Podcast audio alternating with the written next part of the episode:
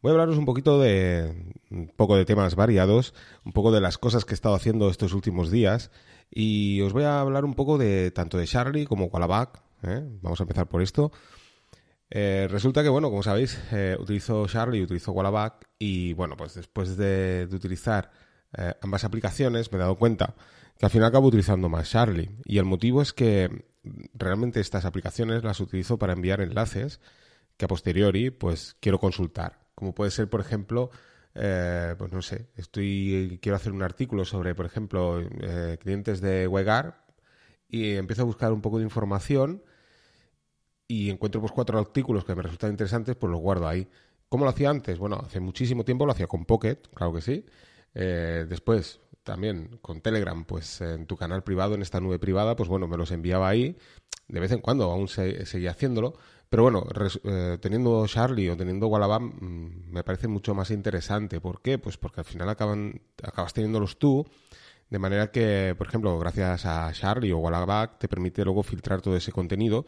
Y si más adelante, no sé, de aquí a un año, eh, pues quiero ver o sea, yo realmente sé que en su día compartí alguna serie de artículos que me resultaron interesantes cuando los vi en su día a través de mi RSS y los envié ahí, pues bueno, eh, los puedo rescatar, ¿eh? buscándolos y filtrándolos ya sea por etiquetas, como hace Charlie, y Wallaback, o buscándolo por, el título, etcétera. ¿Qué diferencia hay entre Wallaback y Charlie? Ya os he hablado muchas veces de tanto de Wallaback como de Charlie. Al final acaban siendo prácticamente lo mismo, pero las diferencias son que Charlie te permite enviar enlaces tanto públicos como privados, esta es una diferencia respecto a Wallaback. Esto quiere decir que cuando tú montas una instancia de Charlie, si la abres en un VPS, por ejemplo, o en tu Raspberry y la abres a la red de Internet, pues todos los enlaces que envíes que sean públicos aparecerán en el portal de Charlie. O sea, todo el mundo podrá acceder a ellos. Si los envías como privados, pues no. En el caso de Wallaback, pues esto no, sucede. O sea, tú lo envías, digamos, cuando te conectas a la página de Wallaback, pues encuentras un portal y, bueno, para poner usuario y contraseña. También una de, las ventajas que trae Wallaback es que eh, Wallaback lo pueden utilizar varios usuarios. En el caso de Charlie, pues no. ¿eh? Esa, instancia de Charlie solo la puedes utilizar tú. Y también eh, otra de las grandes diferencias es que Wallaback pues, te descarga todo el contenido de ese artículo, por ejemplo, que estás enviando. Cosa que no sucede con Charlie. Charlie al final acaba siendo una especie de Delicious y bueno, pues guarda todos los enlaces. Como os digo, puedes ponerle etiquetas para luego buscarlos, para filtrarlos y, y bueno, pues lo tienes todo ahí. Pero sí que es cierto que ya os digo, mi uso personal, pues al final acabo utilizando de este modo, de manera que cuando yo envío un enlace a, tanto a Wallaback como Charlie, al final eh, me da igual que, esté el contenido en, en, Wallaback, porque al final acabo buscándolo eh, en, digamos, en la fuente original. De manera que ya os digo, pues acabo utilizando más Charlie. También otro de los motivos ha sido una aplicación que hay en el Google Play Store que se llama Stacali, que es una aplicación que tiene dos versiones, una gratuita y una de pago. Eh, hay muy pocas diferencias, no, contienen publicidad y te permite acceder a tu instancia de Charlie y poder ver todos los artículos que tienes allí, eh, no con el contenido, sino que te aparecen de un modo, digamos, más amigable. Te aparece como si fuera un lector de RSS. Eh, por ejemplo, cuando ves, visitas un artículo, sabéis que hay una imagen principal de ese artículo. Pues bien, esa imagen acaba siendo descargada en esta aplicación, esta Kali, y te aparece pues como como cuando visitas una, una aplicación de, de, RSS. De manera que es mucho más amigable pues navegar por todos esos artículos que has enviado a Charlie y poder acceder. También cuando el enlace es privado, pues te aparece el título en rojo. De manera que tú de, de un vistazo puedes ver si está en verde quiere decir que está público, si está en rojo está privado y puedes pues esto también etiquetarlo, también puedes enviar porque hay dos aplicaciones en, en el Google Play Store eh, también en iOS, ¿eh? porque Charlie también lo tenéis en iOS, lo tenéis en, Android, lo tenéis en Firefox, Google Chrome, en todas las, en todas las plataformas, por así decirlo, ¿no? O sea, en todos los navegadores, menos principales, ¿eh? como pueden ser Firefox y, Chrome, por lo tanto Brave y demás. O sea, derivados de, de, Chrome, ¿no? Imagino también Edge.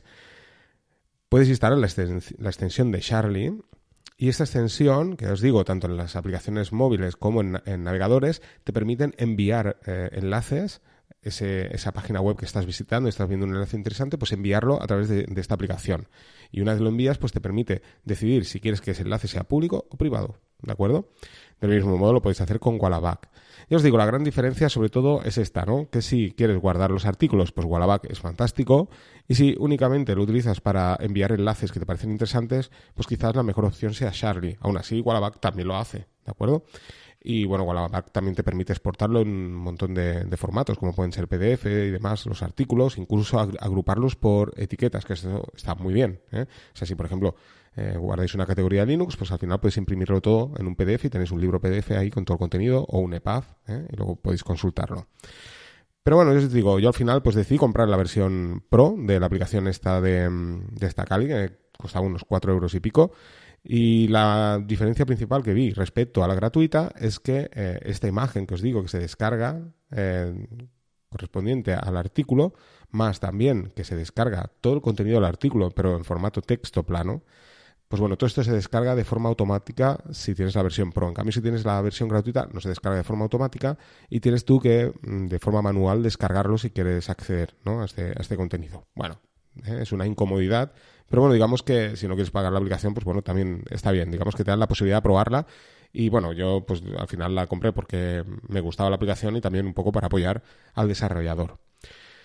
Una vez hablado de Charlie y vamos a hablar de Jellyfin nuevamente. Sabéis que Jellyfin lo utilizo para ver contenido multimedia, pero también sobre todo para escuchar mi música. Eh, tengo dos servidores de música, como sabéis, tengo Navidrone, tengo Jellyfin y bueno, cada vez utilizo más eh, Jellyfin.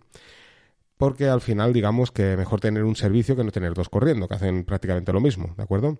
La verdad es que Jellyfin en las últimas actualizaciones cada vez funciona mejor, cada vez es mucho más rápido.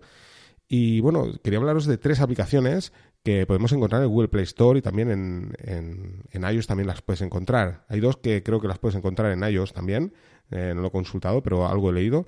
Una es eh, que es una aplicación que ha aparecido hace unos 5 o 6 días en el Google Play Store, pero que ya hace tiempo que estaba en F-Droid. Es una aplicación bastante sencilla para poder reproducir música desde Jellyfin y funciona muy, pero que muy bien tiene una serie de carencias porque hay, bueno, va mejorando, ¿no? Con cada actualización, pero quiere decir que no hay opciones como, por ejemplo, cuando estás escuchando un álbum ¿eh? de, un artista, si de ese artista tienes varios álbumes descargados, pues bueno, hay muchas aplicaciones que pulsando el nombre del artista ya te va directamente al artista, vuelves, o ves todos los álbumes, ¿no? De, ese artista y puedes ir, bueno, esta aplicación, pues todo esto no lo tiene te sale clasificado por artistas, álbumes, canciones, pero mm, tienes que volver otra vez a, digamos, al listado de artistas, eh, buscar en la lupa, buscar ese artista, volver a entrar en toda la discografía.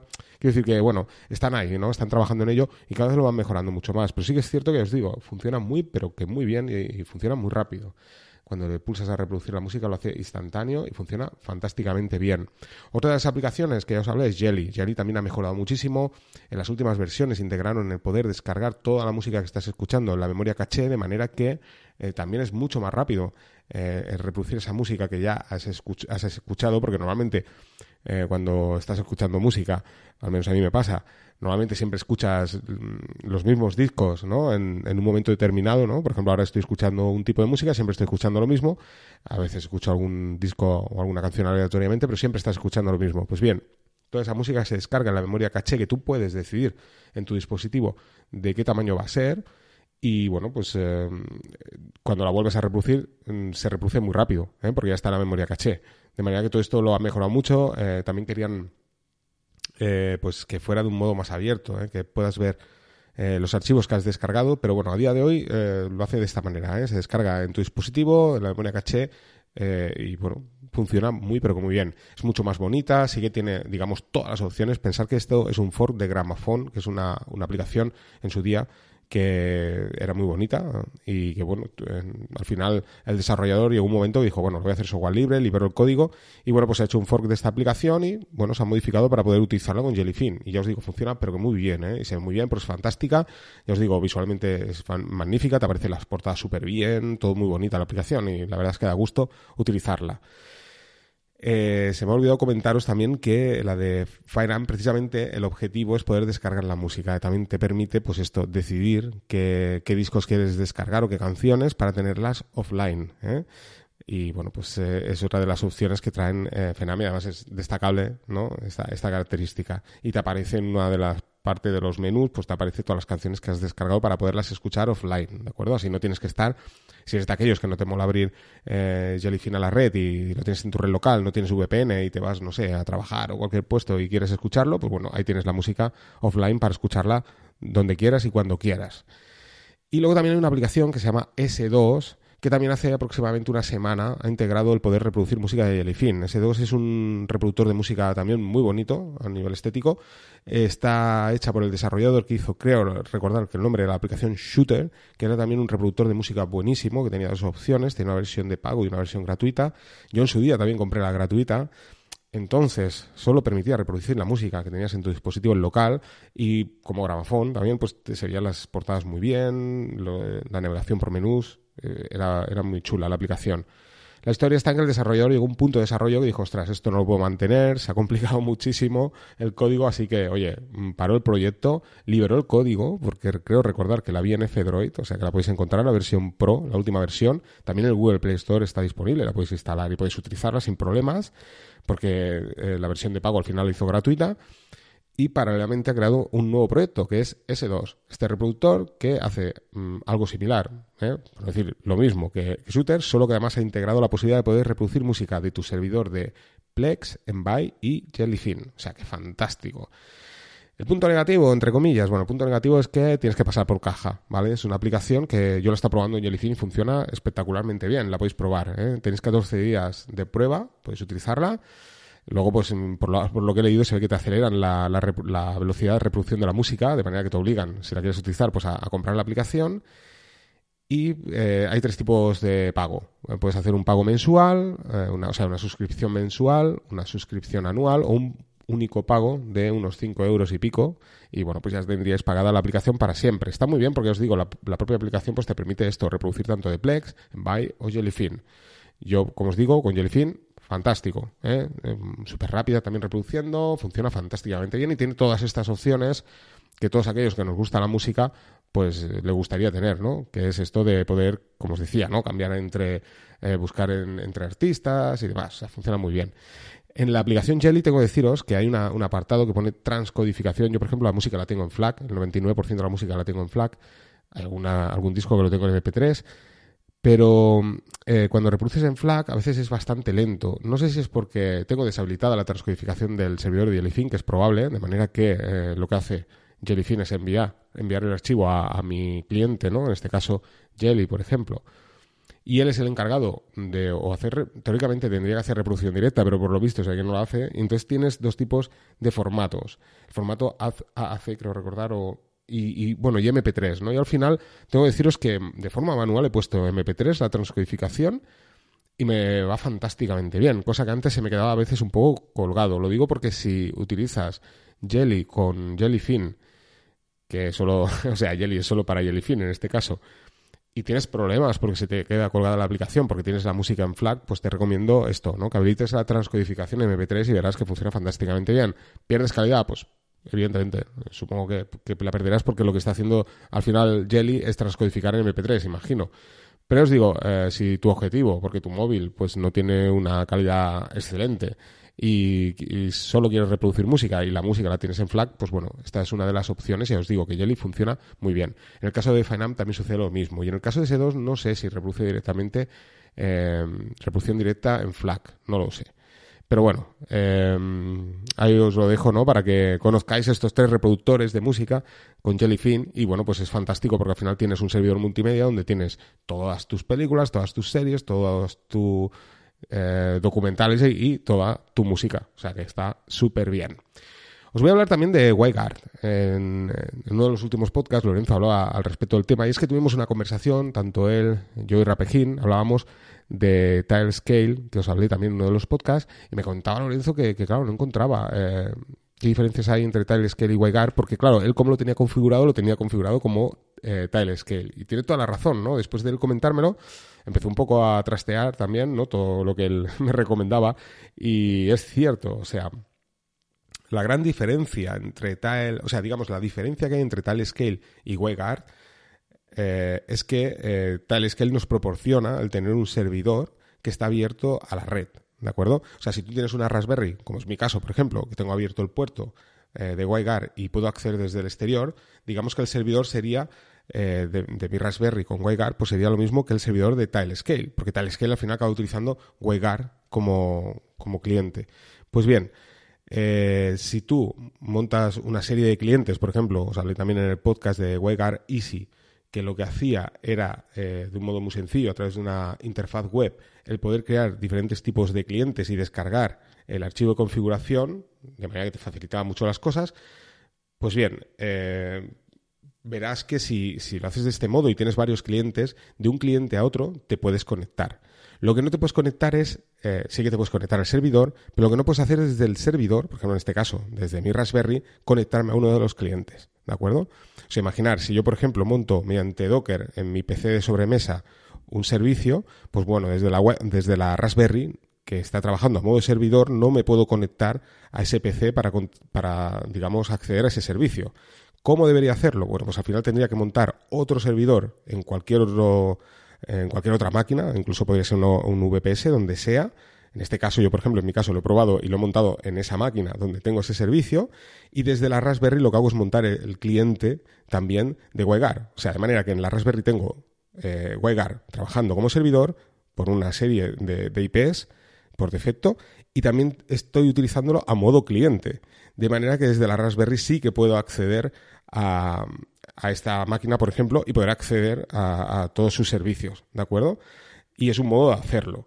Pero como os digo, la ventaja que tiene Tilescale al final es la fácil configuración, porque al final lo que te hace es crear los, los archivos de configuración de forma automatizada, de un modo súper sencillo, en tan solo dos minutos lo tienes todo funcionando, estás utilizando WireGuard de manera que el tráfico es cifrado y como os decía, la, diferencia también importante es que a, nivel privacidad, por así decirlo, pues claro, una vez conoces WireGuard, sabes que se han creado una serie de, archivos de configuración donde está todo todas las claves y demás para poder acceder a esa máquina remotamente. Y claro, como puedes imaginar, pues Scale al final en sus servidores tendrán ese archivo de configuración, de manera que eh, imaginamos que no lo van a hacer, pero podrían acceder, ¿no? Por así decirlo, a los clientes, ¿no? Es una cosa que te pasa por la cabeza. Claro, mucho mejor si lo gestionas tú. Evidentemente, si tienes jugar y lo montas tú, eh, pues es un poquito más complejo. No es que sea excesivamente complejo, pero digamos que ya tienes que crear tú los archivos de, configuración de los clientes, pero sí que es cierto que al final esos archivos los tienes tú, de manera que la única persona en el mundo que puede acceder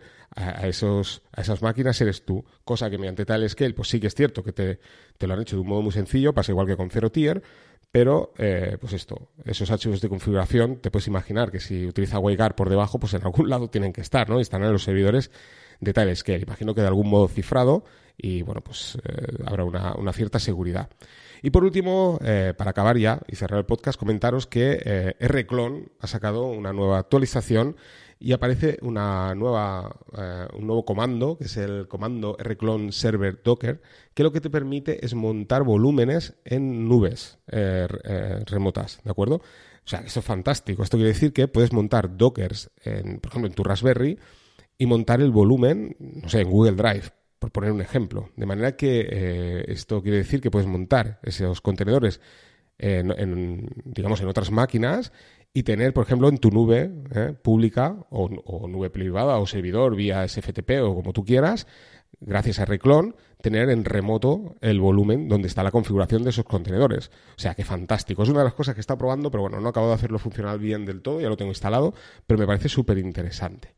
Así que no me voy a extender mucho más eh, en el podcast. Espero que os haya gustado. Os recomiendo, pues esto, echarle un vistazo tanto a Charlie como a Wallaback. También, como no, si tienes Jellyfin, pues esto, eh, hacer uso de estos clientes súper interesantes. En, en iOS no lo he comentado, pero tenéis S2 y tenéis FineAm también, y si nos aparecerá en breve. Y por último, pues eh, todos estos temas de, de y sobre todo también el tema de, de Reclon, ¿no? que está muy bien. Echarle un vistazo a ese comando porque puede ser muy interesante. Así que no me extiendo más. Venga, un saludo a todos y nos vamos escuchando.